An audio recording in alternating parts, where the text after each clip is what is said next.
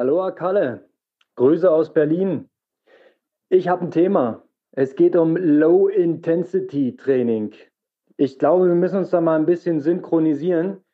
Wie locker ist locker und gibt es bei locker auch eine Grenze? Und ja, wie funktioniert das Ganze genau? Das möchte ich mal wissen von einem Pro. Und das bist du. Hey Konrad, Aloha nach Berlin. Ja, locker, ne? Locker, locker. Immer nur locker, locker. Nein, absolut richtig, können wir gern drüber reden. Es gab mal einen Trainer ähm, in an der Saale, einen Schwimmtrainer, der meinte, in der Pause wächst der Muskel. Noch mehr Pause, noch mehr Muskel. Aber darum soll es ja dann gar nicht gehen. Es geht wahrscheinlich so um Intensitätsbereiche. Und ja, definitiv ist es ein Thema, dass manche Sachen immer viel, viel zu schnell trainiert werden. Sollten wir uns gern abstimmen. Und ich werde mal schauen, in Strava, wie du so unterwegs bist. Und vielleicht bist du auch das eine oder andere Mal zu schnell unterwegs.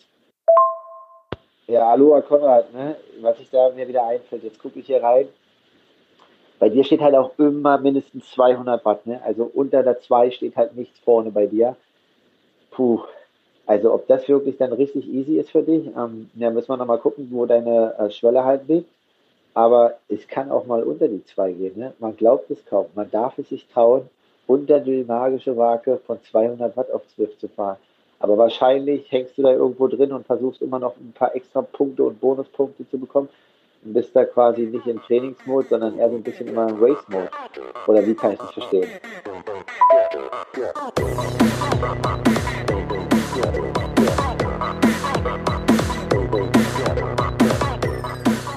Aloha Konrad nach Berlin, der Mann mit der wahrscheinlich längsten Mähne in den heutigen Tagen.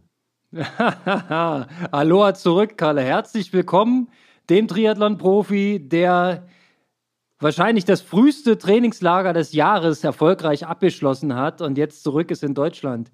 Wie geht's? Gesund? Ja, also definitiv. Ich glaube, wir haben ganz gute Wochen abgepasst. Die ersten beiden Wochen waren ja in Deutschland relativ winterlich.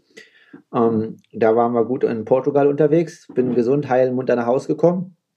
Stehe wieder Wunderbar. gut im Saft. Oh, ja, und jetzt kann es weitergehen. Hast das schöne Wetter mitgebracht. Das kommt morgen mal vorbei. Ähm, da haben wir so eine Art Zwischenhoch. Ja, und am Wochenende soll es wieder kalt werden, aber ist ja egal. Wie, wie es weiter bei dir? Wie, wie hast du jetzt, äh, hast du schon Zeit gehabt zu planen? Ja, ich hatte heute erst ein Gespräch mit meinem Trainer heute Abend. Also es ist jetzt wahrscheinlich so, dass wir ähm, nochmal ins Trainingslager fahren nach, oder fliegen nach Fuerteventura weil am 12. bzw. 13. März, was ich in der letzten Folge schon gesagt habe, habe ich das Glück, bei der Challenge Miami starten zu können. Und ja, da denke ich, es ist einfach nochmal besser, irgendwie da auch richtig fit zu sein, dann nochmal einen guten Block irgendwie unter der Sonne zu machen. Und dann quasi jetzt nochmal Fuerteventura, 16 bis 18 Tage ähm, ab Anfang Februar und dann irgendwie Ende Februar dann nach Miami rüberfliegen. Und wenn da alles gut läuft, ich bin ja immer positiv, dann würde ich da eine Weile bleiben und hoffe auf den Ironman Texas am 20. April, was die erste Chance ist dann für Kona 2021. Wuhu, das klingt ja mega geil. Also ja, wir hatten ja über Miami schon gesprochen, aber noch diese Option eines Ironmans hinten dran, äh, das macht natürlich richtig Bock und ich drücke die Daumen, dass das auch klappt. Du hast ja ähm, ein Trainingslager Ende des Jahres schon erfolgreich eingesammelt. Das haben wir ja schon ausgewertet. Jetzt hast du die zwei Wochen oder sogar ein bisschen mehr als zwei Wochen Portugal eingesackt. Ähm, wie viele Kilometer, äh, uns interessieren immer die Zahlen, wie viele Kilometer hast du abgerockt? Hast du mal zusammengerechnet? Hm, ja, ich kann es jetzt nur auf Wochen beschreiben. Es waren jetzt nicht mega viel. Also das Radfahren waren so ja, 350 bis 400, aber im Laufen waren es schon immer 90 bis 95 und Schwimmen immer so 23 bis 25. Was aber jetzt in Portugal ähm, ja viel, viel wichtiger war, dass die Qualität halt wirklich kam, auch in den Einheiten, die äh, in den Intensitäten dann schon anspruchsvoll waren. Und ja, die konnte ich richtig gut umsetzen und das ist eigentlich, sag ich mal, der größte Benefit, ja. Also trotz des Umfangs halt von jetzt äh, 27 bis 30 Stunden dann halt ja trotzdem die Qualitätseinheiten noch zu bringen. Genau, das habe ich auch schon auf Strava äh, ausgewertet, für mich angeschaut. Diese Intensitäten, die du gesetzt hast, die waren natürlich beeindruckend. Also schöne, pralle Wattwerte beim Radfahren. hohes Tempo auf dem Platz. Du hattest ja auch Unterstützung von, vom 800-Meter-Profi. Und äh, da ging es ordentlich zur Sache. Du hast ja auch immer schön im Bild mit reingeteilt. Fand ich sehr, sehr gut. Also es sah auch insgesamt sehr anspruchsvoll aus von der Gesamtbelastung, die man ja immer ein bisschen mit im Auge behalten muss. Umfang alleine, das war ja früher mal äh, bei Team Telekom Zeiten oder von Thomas Hellriegel kennt man es auch noch aus dem Triathlon. Einfach nur viel, viel, viel, über 40 Stunden. Das ist nicht mehr so up to date, ne? Jetzt muss die Qualität schon rein. Ich dachte, ja komm, die alte Methode, klassisch Trainingslager, 120, 150, 200, Ruhetag. Ja, 120, natürlich. 150, 200, Ruhetag. Also viel hilft viel, äh, funktioniert ja auch. Das ist ja im Prinzip jetzt schon mal vorgegriffen, heute unser Hauptthema, das Low-Intensity-Training. Das nimmt ja in, unseren, ähm, in unserer Philosophie des Triathlonsports ja doch 80 bis 90 Prozent der Trainingszeit ein ähm, worüber man auf Instagram immer postet und was man auch da alles lesen kann, das sind ja immer nur diese Hit-Einheiten mit diesen glanzvollen Kilometerschnitten und den hohen Wattwerten. Aber die eigentliche Basisarbeit findet ja in einem anderen Bereich statt. Ja, das definitiv. Also auch ein ganz interessantes Gespräch. Ich hatte jetzt, äh, ja, der 800-Meter-Läufer, ähm, wir gehen ja auch noch ein, du hast ja da auch so ein paar Trainingstipps bekommen hat er dir auch so eine ähnliche Einheit mit 200 Meterläufen geschildert. Und ich habe ihn einfach gefragt, ob er sich vorstellen könnte, weil er jetzt ein Niveau hat, wenn er diese Einheit machen würde, jetzt, äh, und er würde nur noch drei oder viermal in der Woche laufen. Also dreimal äh, locker und einmal diese Einheit. Ob er die dann noch durchstehen würde langfristig. Und er meinte halt, nee, glaubt er nicht. Ähm, also klar, auch ein, zwei Sekunden langsamer, aber selbst das nicht mehr weil er einfach die Erholung nicht hätte vom Körper. Der Körper wäre einfach nicht in der Lage, sich in der Einheit, in der Pause so schnell zu regenerieren. Und deswegen ist dieses Low-Intensity-Training, Umfang halt auch extrem wichtig in Ausdauersportarten. Ja, äh, sehe ich auch so. Das ist halt ähm, Teil des Gesamtkonzepts und entwickelt eben immer noch am aller, allerbesten diese äh, Sauerstoffaufnahmekapazität, von der wir auch die ganze Zeit philosophieren. Ne? Aber lass uns da später drauf kommen. Ähm, mich interessiert, machst du jetzt eine echte Ruhewoche nach dem Trainingslager in Portugal oder ist es jetzt schon wieder so ein bisschen gemischt? Gibt es eigentlich noch echte Ruhewochen bei einem Profi? Also was ist erstmal eine Ruhewoche für dich? Was, was stellst du dir unter einer Ruhewoche vor? Also so Lehrbuchmeinung ist, der Umfang wird um 50 Prozent reduziert und die Intensitäten werden auf ein Minimum zurückgefahren. Also vielleicht noch eine Einheit in der Woche, wo verkürzte intensive Abschnitte drin sind. Also diese Prozentsätze kann ich jetzt nicht ganz einhalten, aber ich würde schon sagen, dass das Training in den Ruhephasen um bis zu ein Drittel oder ein bisschen mehr runtergefahren wird, aber es ist jetzt definitiv nicht die Hälfte, aber ein Drittel ist es schon. Ähm, und es kommt drauf an, also Du hast das andere Trainingslager angesprochen, ähm, im November, Dezember, das war halt vier Wochen auf Fuerte, da war ich danach schon müde, weil vier Wochen auf der Insel, die sind gut, aber die zehren noch. Und da habe ich dann auch in der Woche danach keine Intensitäten gemacht, einfach um das Training äh, quasi ja, besser zu verkraften. Und dementsprechend, jetzt war es aber ja nur, wie du sagtest, 14 bis 16 Tage. Ich habe mich halt echt ganz gut gefühlt danach so dass ich auch auf persönlichen Empfinden hin gesagt habe zu meinem Trainer, dass ich gerne diese Woche in der Entlastungswoche gerne Laufintensität hätte und auch noch eine Schwimmintensität.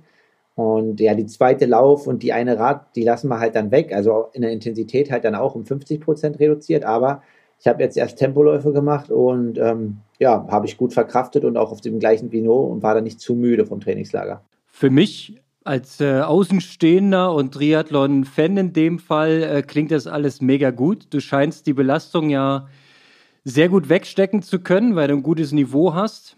Und ja, dann, dann geht es jetzt quasi nach einer kurzen Deutschlandphase weiter. Nochmal ein Trainingslager und dann ist ja auch schon März. Das geht ja alles dann ratzfatz. Also, ja, definitiv. Und ich muss sagen, so, also wir also haben natürlich mit Restriktionen und allen zu kämpfen, aber wenn ich das jetzt äh, so im Allen im Allen betrachte, dann muss ich sagen, klar gab es hier mal und da mal so, hat man ein paar Bürden mit Corona-Test und hin und her, aber so wie ich, muss ich sagen, ist es bis zum heutigen Tage meine beste Wintervorbereitung. Also zwei Trainingslager jetzt in der, in der Box Mitte Januar, ein drittes kommt eventuell noch. Also ja, was soll ich mir mehr wünschen? Letztes Jahr um die Zeit wurde ich halt, äh, hatte ich halt ein Hüftideen, ne? nach dem Autounfall auf Feuerte. Oh, oh, also, oh, okay. Ja. ja, nee, das ist natürlich dann jetzt tausendmal besser und würde man sofort so unterschreiben. Die Randbedingungen wissen wir nach wie vor sind schwierig, aber ich bin da ganz zuversichtlich, dass das Rennen in Miami stattfinden kann. Und wenn das stattfinden kann, dann gibt es auch Grund zur Hoffnung, dass Texas stattfinden kann. Ich finde es find's erstmal einen fetten Plan und dann hast du im April die Quali. Ist doch geil. Ja, dann kann ich quasi mich komplett auf die 1000 Meter Challenge mit dir fokussieren. Ich mache dann das ganze andere Jahr nichts mehr. Ich setze dann die Prioritäten. Ja, da erzähle ich dir nachher, wie ich gelitten habe, wie es mir geht. Ähm, ein Blick mal kurz in unseren Strava Club. Ich muss feststellen, die Menschen darin, die Sportler, die Athleten, die sind ja so krass motiviert. Es ist für mich absoluter Wahnsinn, jede Woche äh, zu sehen. Diesmal habe ich, glaube ich, meine beste Wochenplatzierung aller Zeiten eingesackt mit Platz 39, musste dafür aber tatsächlich fast acht Stunden trainieren in der Woche. Das ist für mich eine Umfangswoche. Ja, aber du bist jetzt schon mal fast unter den ersten Drittel angekommen, ne? Ja, ja, das ist, ähm, es geht voran, es geht voran und wenn die anderen vielleicht mal schwächeln, dann geht es noch mal ein Stück weiter. Äh, der Micha hat es mal ausgerechnet, also es sind im Schnitt, ähm, machen die Mitglieder in unserem Club sechs Trainingseinheiten in der Woche und das mit, mit ungefähr sechs Stunden Training in der Woche und das sind 137 Mann und Frauen und ich finde es einen krassen Durchschnitt, also es ist schon eine eine, eine kleine elitäre Gruppe, die sich hier so zusammengefunden hat. Ähm, alte Verdächtige, alte Bekannte sind wieder vorne in der Gruppe. Du bist auf Platz zwei letzte Woche. Auf Platz drei habe ich rausgespickt. Das ist ein Patrick und der ist im Schnelle Stelle Radteam, auch aus Leipzig. Kennst du ja das Team, oder? Ja, ich weiß, der ist, glaube ich, auch mit einer der trainingsfleißigsten dort. Ähm, ich weiß bloß, letztes Jahr bin ich irgendwie mal meine klassische Runde irgendwie im Muldental gefahren. Und ja, da ja auch bei den Radjungs dort äh, Anfang der Saison jetzt äh, in der Bundesliga das Mau aussah, hat er irgendwie an so einem Hügel dort, äh, bei Golzer nennt sich das, Everesting gemacht. Ähm, ja, keine Ahnung, waren dann irgendwie, glaube ich, so 270 Kilometer mit An- und Abfahrt. Erstmal nach Grimma aus Leipzig. Also der ist auf alle Fälle, äh, zieht er durch und trainiert gut. Sieht solide aus, ist jetzt mit in unserem Club und liefert hier ordentlich ab. Finde ich auch ganz, ganz stark. Geht voran. Und wir haben auch sonst noch ein paar alte Bekannte, übliche Verdächtige. Der Sven, der mit dir mit im Trainingslager war, ist auch wieder gut dabei. Markus Liebelt ist, äh, scheint jetzt auch wieder mehr hochzuladen auf Strava. Sieht ganz solide aus, was er da abliefert ja, insgesamt ein schönes Bild, eine gute Mischung aus ähm, tatsächlich einigen Profis und vielen guten, motivierten Age-Groupern, würde ich sagen. Also, es macht Spaß, coole Gruppe. Und ich sehe gerade, mich hatte in der letzten Woche um genau sechs Minuten der Micha Ries geschlagen. Oh, das ist natürlich, da hängt der Hausding jetzt schief im Hause der Sportmacher. Hätte ich das früher gesehen, wäre ich Sonntagabend noch mal raus. Eieiei, Mann, Mann, Mann, Mann, Mann. Hab ich übersehen. Ist passiert. also wer noch nicht in unserem Strava-Club ist, kommt mal mit rein. Aloha Kalle. Ähm, ja, und zeigt uns, was ihr trainiert. Also ich finde es immer äh, sehr inspirierend zu sehen, was die anderen so machen. Klar, am Ende ist nicht alles auf die Goldwaage zu legen und manche trainieren auch Quatsch, aber ganz, ganz viele machen vieles richtig. Ich glaube, es wird ein Bombensportjahr 2021, wenn wir alle dürfen. Ich hoffe sehr. Ja, definitiv. Und äh, wie du sagst, ne, kommt in Strava Club, guckt euch da an, was abgeht. Und genauso, wenn ihr jetzt hier reinhört in den Podcast, immer schön auch, äh, wenn ihr Bock habt, die nächste Folge nicht zu verpassen, auf Abonnieren drücken, sodass ihr quasi jede Woche up to date bleibt, was ähm, du und ich halt zu erzählen habt. Genau, und äh, dazu ergänzend, wir nehmen auch sehr gerne Themen von außen auf. Also schickt uns gerne mal eine Sprachnachricht oder schickt uns die Frage über Instagram oder sonst da was. Ähm, wir nehmen dann so ein Thema gerne mal mit rein. So wie wir es mit unserem heutigen Hauptthema machen, dem sogenannten LIT oder Low Intensity Training. Das heißt also eigentlich, ich habe es vorhin schon gesagt, das, was wir normalerweise 80 bis 90 Prozent unseres Trainingsumfangs beherzigen sollten. Mut zur Langsamkeit, kann man auch sagen. Ja, definitiv. Also äh, ordentlich Umfang und dann äh, ja, sollte man da nicht immer zu tief gehen. Genau. Also laienhaft äh, äh ausgedrückt, dieser Bereich trainiert im Prinzip ähm, all das, was wir brauchen, um unsere Ausdauerleistung am Ende solide erbringen zu können. Denn die meisten, die Triathlon machen, sind ja im Wettkampf dann doch eine ganze Weile unterwegs. Also bei einem Sprint rund um die Stunde, olympisch ist schon über zwei Stunden für die meisten, für dich nicht, weiß ich. Und alles, was Richtung Mittelstrecke geht, naja, das ist natürlich eine Riesenleistung des Körpers und da ist der Fettstoffwechsel und der aerobe Stoffwechsel, der mit Sauerstoff, der hier ganz, ganz wichtig ist, der ist natürlich absolut dominierend. Ne? Und je besser dieses System trainiert ist, ähm, desto besser kann man mit seiner Energie haushalten und kann quasi mit einer anständigen Leistung das Ziel erreichen, also ohne einzubrechen. Habe ich das richtig so zusammengefasst? Ja, also jetzt so ganz grob passt das definitiv. Also einfach eine höhere Belastungsverträglichkeit und halt auch ja, Langzeitausdauer. Ne? Also alles, was jetzt irgendwie über Sprint oder ja, über eine Minute Belastung geht, ist ja eine Ausdauerbelastung und da ist halt auch, was wir neulich schon mal vor zwei Wochen ähm, Thema hatten, die Ausdauerleistung halt äh, essentiell. Genau so ist es. Ich habe ähm, meine Trainingsdaten, ähm, die lade ich ja immer fleißig auf so einer Trainingsauswertungsplattform hoch. Und die kann man dann so wunderbar auswerten. Das habe ich mal gemacht. Denn die Aussage 80 bis 90 Prozent sollte in diesem Low-Intensity-Bereich stattfinden. Die hat mich natürlich interessiert, ob ich da wirklich in der Region liege. Und siehe da, man kann dort unterscheiden ähm, nach Herzfrequenz. Dadurch, dass äh, meine Herzfrequenz tendenziell eher niedrig ist, glaube ich nicht ganz an die Sauberkeit der Werte. Also ich habe immer mal Schwierigkeiten, die Herzfrequenz hochzubringen. Ähm, aber egal, je nachdem, nach der Auswertung komme ich da auf 82 Prozent in Zone 1 und 2 und habe aber 8% in Zone 3 verbracht. Das ist im Prinzip so diese Übergangszone, die wir eigentlich gar nicht so sehr im Fokus haben sollten. Danach habe ich noch 7% Schwellentraining zu bieten und es bleiben nach Herzfrequenz gerechnet am Ende nur 3% echtes Hit-Training von der Zeit her. Also das äh, erschien mir dann relativ wenig kann man aber auch nochmal dieselben Daten auswerten nach Leistungsdaten, also bezieht sich dann nur aufs Radfahren, wo ich ein Wattmesser dabei habe.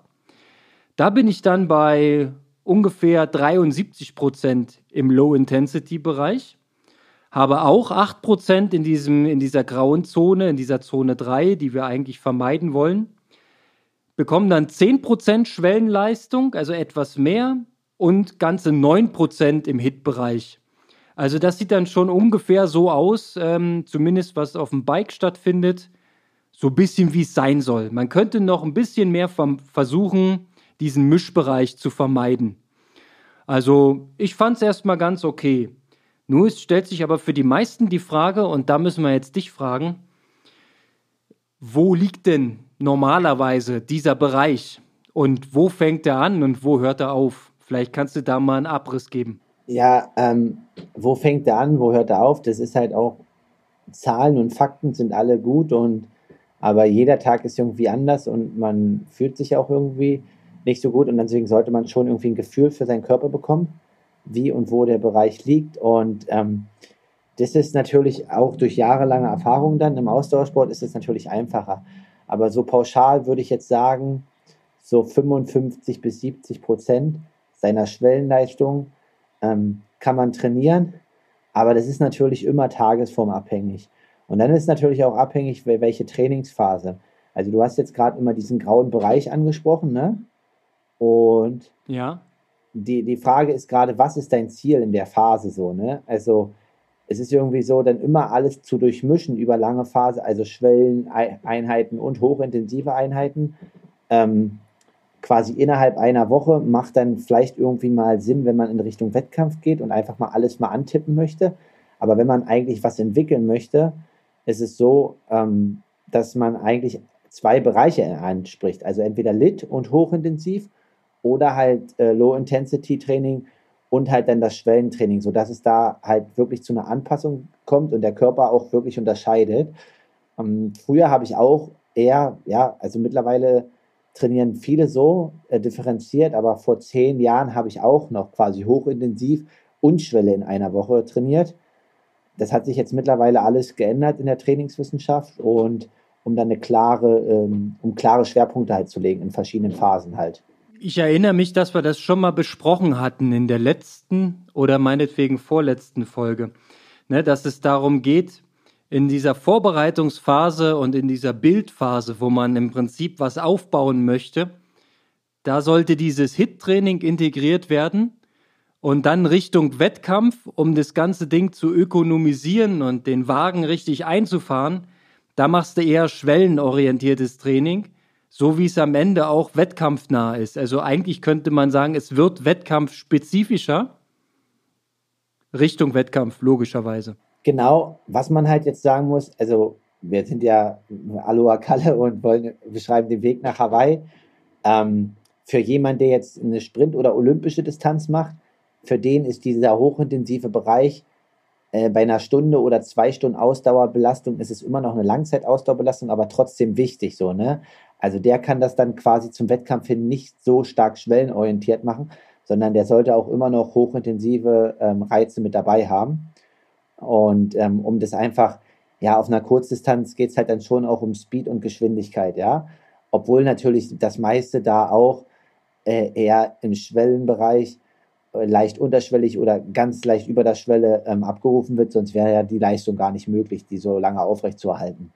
Aber genau, wir können halt schon das klar differenzieren, aber was halt jetzt eigentlich auch heute der Kernpunkt ist, dieses äh, Low-Intensity-Training oder wie man es früher nannte, GA, ist ja eigentlich Kernelement das ganze Jahr lang. Definitiv. Also die Empfehlung 80 bis 90 Prozent äh, findet man als Empfehlung fürs ganze Jahr. So sieht's aus. Das heißt, das ist die Basis, auf der wir aufbauen. Und ähm, die sollte man halt auch wirklich im Fokus behalten. Wir reden natürlich immer gern über wie Hit war unser Hitwoch ähm, und welche Wattwerte hat man wann wie erreicht und wie schnell war der Tausender. Ähm, aber lass uns mal drüber reden, jetzt mal in der Praxis. Wie sieht Lit-Training bei dir aus? Wenn man jetzt mal Einfachste Beispiel ist Radfahren. Du sagtest was von 50 bis 75 Prozent. Wenn wir jetzt mal deine Schwellenleistung ansetzen, also welche Range hast du beim Radfahren, wenn es heißt, heute ist Lit-Training? Ja, ich fahre mein ruhiges Radfahren zwischen 190 bis 240 Watt. Also so in dem Dreh. Das sind so 50 Watt Range. Ähm, wenn ich jetzt so ausfahre nach Tempoläufen oder so, dann fahre ich halt irgendwie nur 190. Und wenn es dann mal ein bisschen zügiger ist, dann kommt es mal auch auf 230 raus mit ein paar Höhenmetern und so. Aber das ist dann für mich so, äh, ja, der Intensitätsbereich, den ich ähm, ja beim lockeren Radfahren mache, ja. Okay, wenn ich Flux nachrechne, sind es aber nur 50 bis 60 Prozent. Ja, das. Weil du mir mal verraten hast, wo ungefähr deine FDP liegt. Und jetzt kann es jeder auch ähm, ausrechnen. Ähm, ähm, das heißt also, du gehst gar nicht in diese Richtung 75 Prozent im Training? Naja, die Sache ist halt, das sind ja wieder 20, 30 Watt mehr und dann müsste ich halt 260 Watt fahren. Und das sind, also erstmal ist es natürlich, oder 250 und wenn du jetzt im GA immer so, immer mit, mit, ja, mit Druck auf der Kette fährst, mit richtig Druck, ist halt im Straßenverkehr und im Umland halt nicht so cool. Und dann ist es halt auch ein Gesamtbelastungsding. Also mir bringt das halt nicht so viel, dass ich da halt dann irgendwie eine 250 oder 260 zu stehen habe, wenn nächsten Tag halt Laufintervalle oder auch Radintervalle anstehen. Und die kommen halt dann mit 15, 20 Watt weniger. Das ist halt irgendwie so, was du beschreibst. Das wird zwar als Lit äh, der definiert, aber ich nehme das halt als graue Zone wahr. Also diese 10 Watt mehr, ja, diese okay. 10 Watt mehr kosten ja. mir halt so viel Regenerationszeit dass ja, ich dann halt einfach dauermüde bin halt. Das ist äh, ein mega spannender Punkt, weil wenn ich das auf meine Werte umrechne, ich bin prozentual weiter oben unterwegs. Und vielleicht ähm, ist das auch nochmal eine Stellschraube, dass man sich vielleicht bewusst nochmal ein Stück zurücknimmt.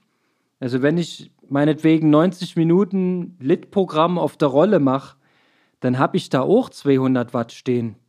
Das sind aber bei mir, im Gegensatz zu dir, keine 60 oder 50 Prozent, sondern ich komme schon in Richtung 70, 75 Prozent.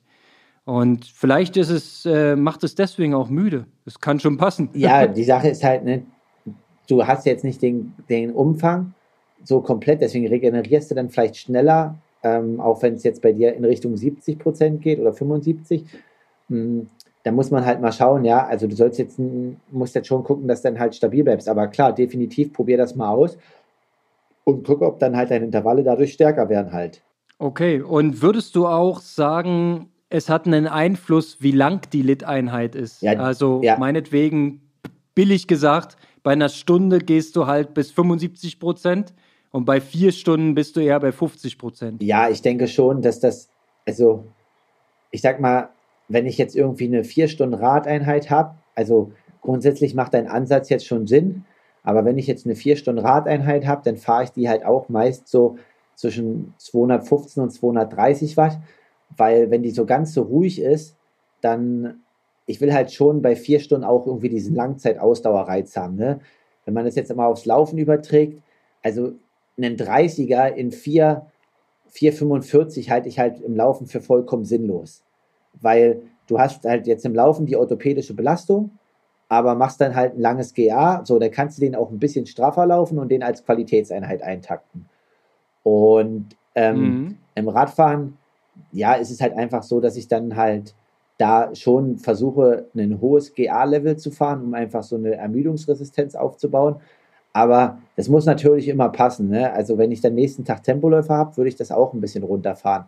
Also so richtig ganz äh, regenerativ und richtig low fahre ich halt meist ja. nach hochintensiven Einheiten, sodass der Reiz dort auch ähm, wirklich ankommt.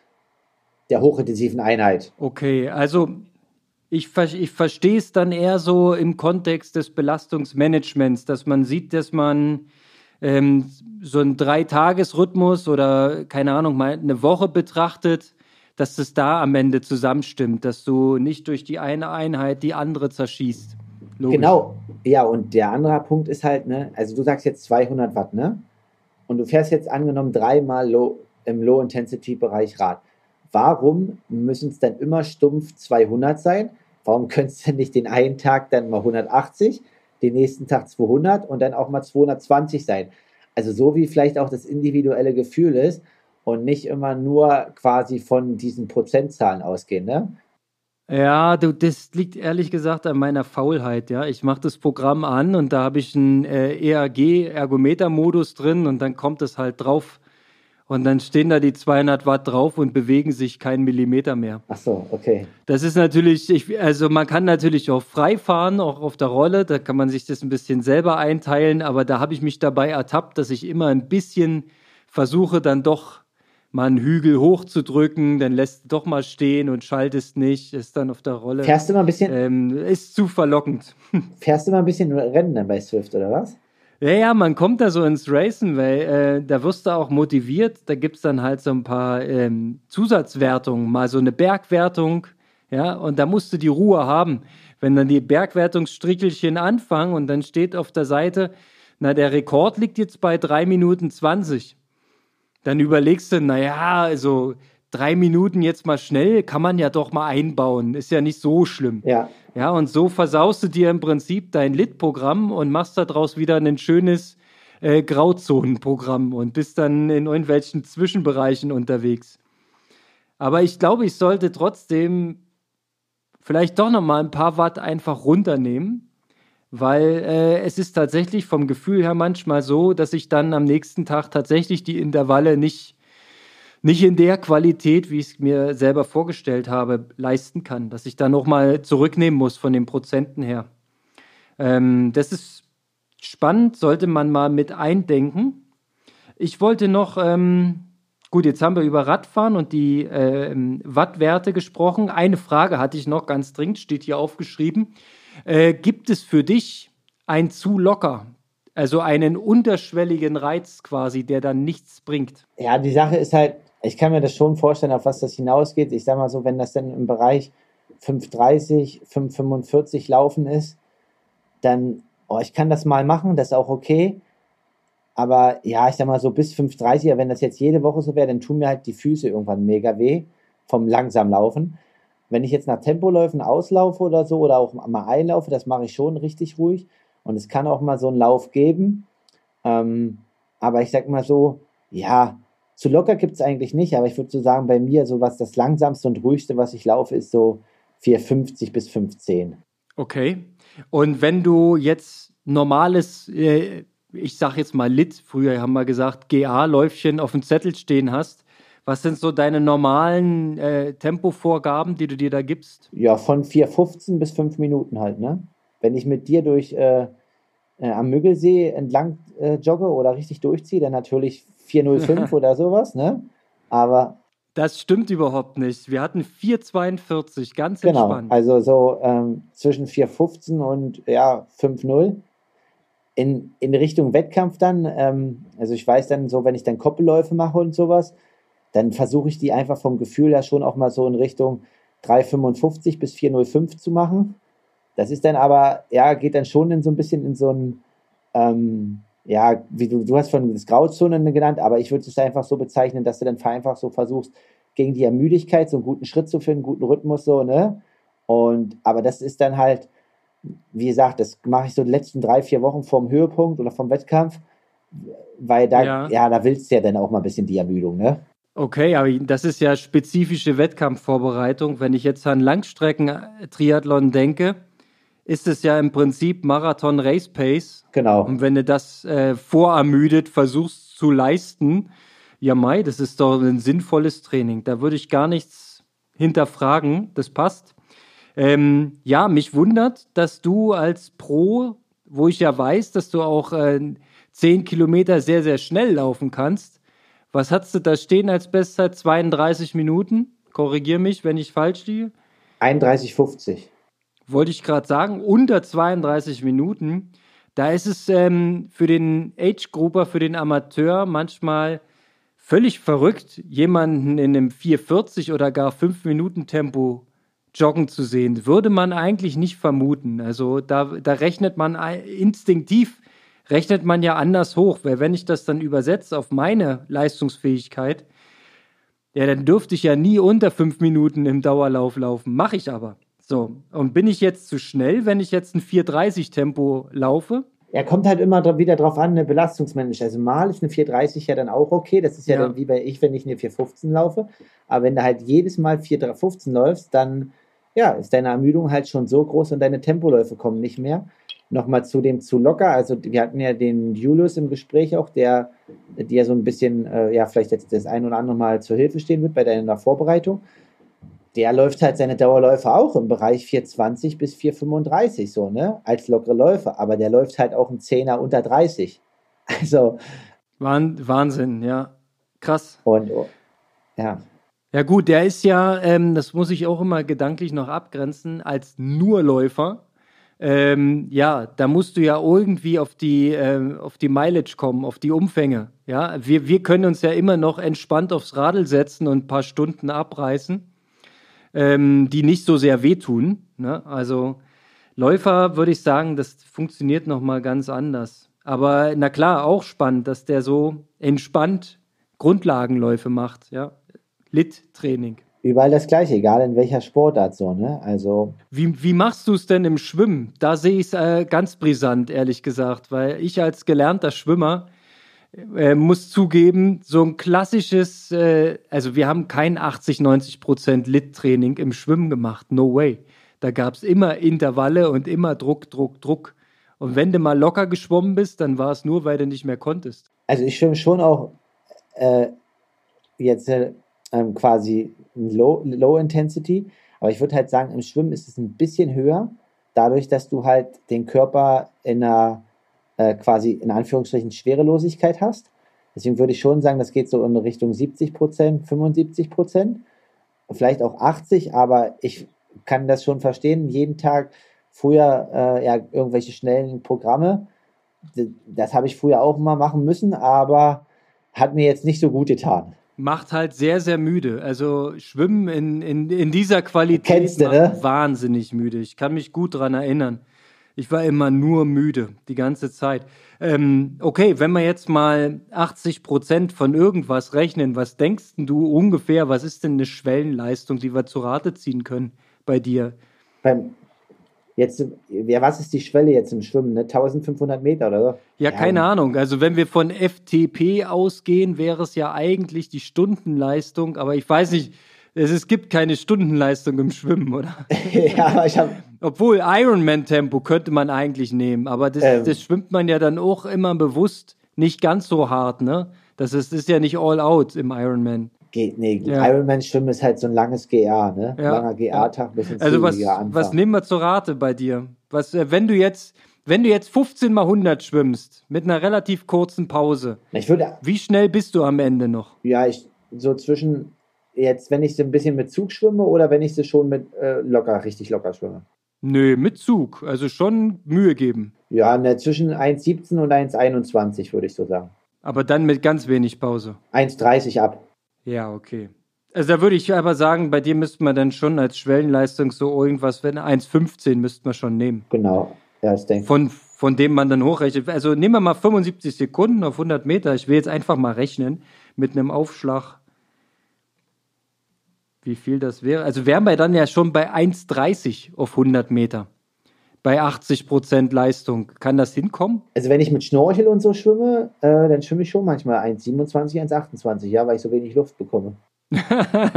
okay.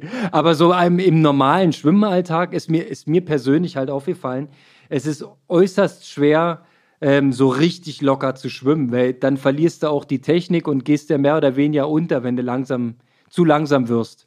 Also, das ist halt die Schwierigkeit im Schwimmen, würde ich sagen. Ja, definitiv, ja. Okay. Halten wir mal fest, klassisches Lit vermuten wir dann doch eher beim Laufen und Radfahren. Und Schwimmen ist so ein bisschen Sonderfall. Ähm, klar soll man nicht alles knallen, weil dann ist man furchtbar ermüdet und hat dann wieder Probleme, die Woche durchzustehen. Aber ähm, 1,30 schwimmen, wenn man 1,15 Dauer schwimmen kann, das macht dann am Ende auch wenig Sinn. Wahrscheinlich. Das muss dann jeder für sich nochmal so ein bisschen probieren, würde ich sagen. Ähm, okay, äh, gut, wieder was gelernt, würde ich sagen. Und was hattest du nochmal gesagt auf die Frage mit dem zu locker geht nicht? Ich nehme mal an, du würdest jetzt äh, Rad fahren mit 100 Watt. Wäre das für dich noch sinnvolles Training, selbst wenn es jetzt sechs Stunden wären? Oh, nee, also ich setze mich gerne eine Stunde oder anderthalb Stunden vielleicht mal zu einem Social Ride oder auch mit meiner Freundin aufs Rad mit 100 Watt, aber jetzt äh, sechs Stunden bei 100 Watt, oh nee, da wird, Entschuldigung, aber da wird mir ein bisschen kalt dabei. Aber das, das, Okay, da muss schon irgendwo ein bisschen Leistung aufs Pedal, ne, damit es am Ende. Also würdest du dich auf diese 50 Prozent einigen oder ist eigentlich ist der Wert gut oder nicht so gut? Oder 50, egal. na, ein bisschen höher als 50, Naja, wir hatten, bisschen höher als, wir hatten vorhin so 50 Prozent gesagt, so ab 50 Prozent. ja, ab 50 finde ich gut, ja. Ja. Roger.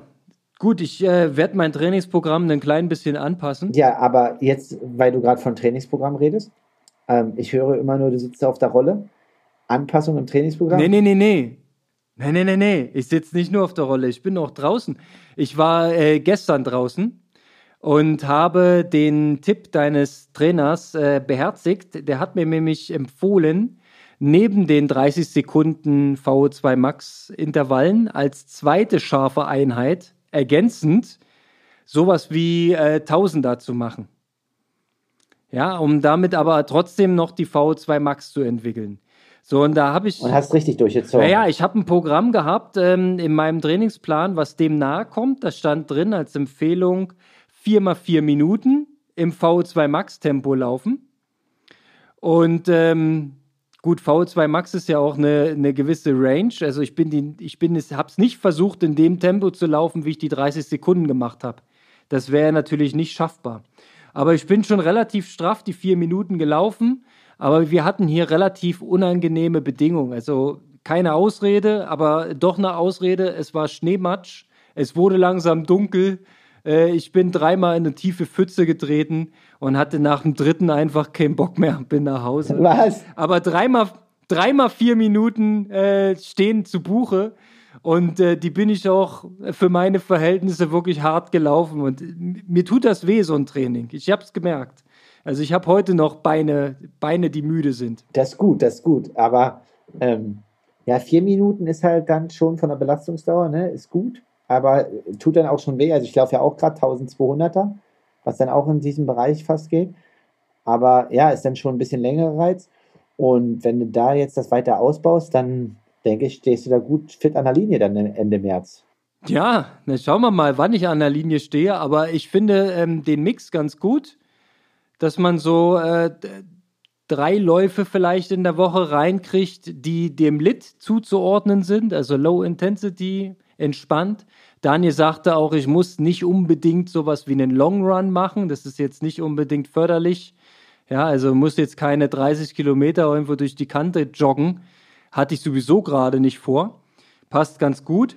Und dazu eben an der Qualität arbeiten. Er hat das, ähm, vielleicht können wir die Nachricht dann nochmal einspielen. Das war ganz cool. Ähm, er hat es so aufgeteilt in zweimal vier Wochen jetzt gedanklich. Und ähm, das variiert dann auch noch ein kleines bisschen. Also in dem zweiten vier Wochen Block sind die Inhalte noch mal ein klein bisschen anders und sagen wir mal so, es spitzt sich noch ein bisschen zu. Aber ansonsten muss ich sagen, ähm, läuferisch funktioniert das alles. Ich habe ähm, durch das Jahr 2020 eine gute Basis. Ich bin da regelmäßig gelaufen, war ja nicht krank, konnte durchlaufen, war auch nicht verletzt. Und ich muss sagen, jeder Lauf fühlt sich relativ stabil an. Das muss ich sagen, hatte ich jahrelang nicht. Also vielleicht so in den Jahren 2006 bis 2008 hatte ich mal so eine Art Laufform.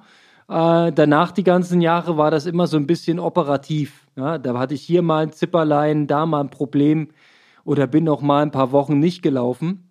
Ähm, das macht Spaß. Da bin ich jetzt ganz cool, ganz fit und ähm, bleibe dran, ja, und mach diese äh, Empfehlung, die der Daniel gegeben hat und versuch da mal ein bisschen den alten Körper Beine zu machen. Ja, Konrad, ich verfolge das, gib weiter Gas. Ähm, ja, wenn Fragen sind, sollen die Leute mal raushauen, was äh, sie gerne auch möchten zum Low-Intensity-Training. Aber eigentlich gibt es da irgendwie nicht viel noch mehr zu sagen, weil das ist relativ einfach. Stumpf ist Trumpf. Ne? So. Und äh, ja, das trifft es ja. ganz gut. Und ja, dann ziehst du weiter ordentlich durch, oder was steht an? Natürlich. Nee, ich habe diese Woche sogar ähm, eine relativ intensive Woche, gemäß meines Plans, den ich verfolge. Diese Woche sind tatsächlich äh, noch zwei weitere Einheiten mit äh, Intensitäten auf dem Plan. Ich schaue, dass ich das gut unterbringe, irgendwie zwischen Homeschooling und Job und äh, dem Familienleben, aber hey, die Rolle kennt keine Uhrzeiten, da kann man auch mal abends drauf oder ganz früh morgens, das geht schon irgendwie. Ja, und weißt du, wenn, und, wenn du 24 Uhr, also du fängst 23.58 Uhr an und hörst zwei nach eins, also nach 0 Uhr auf, hast du zwei Tage in Folge trainiert, ne? Ist schon gut. Äh, wird es auf Strava dann als zwei Einheiten aufgesplittet? Das weiß ich nicht, das mal, müssen wir mal herausfinden, oder? Das wäre mal ein Versuch wert, wenn ich um die Zeit noch wach wäre oder eine Chance hätte, noch wach zu sein, würde ich es glatt mal ausprobieren. Nee, können, Vielleicht kannst du es ja mal probieren. Nee, du bist äh, noch jünger als ich. Das stimmt. Oder wir fragen unseren Kollegen, der hier vor zwei Wochen im Strava Club äh, durch die ganzen Regionen Sachsen, Sachsen-Anhalt immer nachts äh, getigert ist. Ja, vielleicht er kann, muss es wissen. Genau. Ja, vielleicht kann der auch mal um zwei losfahren, nee, um 23 Uhr losfahren und nicht erst um zwei. Das könnte er mal machen. Alles klar. Ähm, gut. In diesem Sinne würde ich sagen, das ist nochmal eine, eine schöne Idee hinten raus. Gucken wir mal, was wir damit machen. Genau. Zieh mal schön durch. Und ähm, ja, lass uns gemeinsam vorfreuen auf alles, was noch kommen möge. Ich hoffe ja sehr auf einen Versuch im April. Ich, ich denke. wünschen. Und dann, Konrad, ich drücke die Daumen, die Friseure öffnen bald. Ja, bis dahin, äh, wir können ja nächstes Mal ohne Video sprechen. Nein, alles gut. alles gut. Kalle, mach's gut, bleib schön bis gesund, bleib fit und grüße alle schön. Aloha. Mach's gut, ciao, ciao. Halt, halt, halt, halt, halt, halt, halt, halt. Wenn du noch dran bleibst, dann hörst du jetzt die Sprachnachricht vom Trainer Daniel, weil es mir nicht möglich war, diese irgendwo anders einzuschneiden. Also ich wünsche dir viel Spaß mit den Trainingstipps und auch von mir nochmal der Hinweis, bitte drück auf Abonnieren, damit wir bei Spotify, Apple Music und sonst wo einfach besser platziert sind. Danke, ciao. So, ihr 1000 Meter Experten. Ja, das ist jetzt natürlich wieder eine Aufgabe direkt ins Blaue rein, weil ich kenne keine Daten von Konrad. Ich weiß nicht, wo er herkommt. Aber gehen wir das Ding mal ein bisschen von unten an. Jetzt nehme ich mal an, du hast eine gute, eine relativ solide Grundlage im Sinne auch von der Schwellenleistung. Ähm, dann ist es natürlich richtig, dass ich über 1000 Meter eine ordentliche V2 Max brauche, aber auch ein gewisses anaerobes Vermögen. Das ist nun mal so. Ähm, das ist ein gewisses Mischverhältnis und da muss man dann auch beides ein Stück weit trainieren. Ähm, gehen wir mal davon aus, du hast acht Wochen Zeit ähm, und kannst vier bis fünf Mal die Woche laufen, dann würde ich ähm, zwei bis drei lockere Läufe die Woche machen. Die müssen auch nicht extrem lang sein. Also auch der bekannte Long Run muss nicht unbedingt rein. Ähm, dafür zwei Intensitätseinheiten pro Woche ähm, die ersten drei Wochen würde ich Tausender machen, vier bis fünf Stück mit drei Minuten Pause im V2 Max Tempo und 200er im Bereich auch des V2 Max Tempos mit kurzer Pause, 30 bis 45 Sekunden ähm, und davon zweimal acht, zweimal sieben bis acht vielleicht, je nachdem, was du da auch leisten kannst. Dann eine Entlastungswoche in Woche vier und Woche 5, 6 und 7 würde ich mit 300ern arbeiten an dem Tag, wo eigentlich die Tausender in der ersten Phase waren. Die werden dann schon intensiver. Da würde ich zweimal 6 mal 300 machen. Die ersten 300er mit 60 Pause, die zweiten mit 90 Pause Serie. Und die 200er würde ich insofern anpassen, dass ich dreimal vier bis fünf Läufe machen würde mit 30, 60 und 90 Pause. Hintergrund ist, dass man eben dann von der Geschwindigkeit her schneller wird und ein Stück weit auch mehr in den anaeroben Bereich geht, also über die V2 Max hinaus und eben diesen Bereich dann auch mitschult. Das heißt, ich hätte eine Kopplung von gerade in der ersten Phase ganz klar V2 Max orientierten Training und in der zweiten Phase V2 Max plus anaerob schon angetriggert. Man kann natürlich auch ein Stück weit ähm, es immer so machen, dass man nach dem Hauptprogramm gerade in der zweiten Phase auch nochmal ein bis zwei schnelle Läufe mit langer Pause, also zwei bis drei Minuten nochmal andockt, um eben diesen anaeroben Reiz nochmal ein bisschen zu triggern, aber nicht im Gesamtumfang quasi zu viel dann auch zu machen. Woche acht wäre dann locker, nochmal ein, ein bisschen intensiveres Programm, da würde ich sagen zweimal 4 mal 200 nochmal gerollt, also erste Serie nochmal ganz entspannt 30, zweite 60 Pause, ähm, dann 2, 3, 4, 5 Tage Ruhe ran und dann bist du bereit für die 1000, würde ich sagen.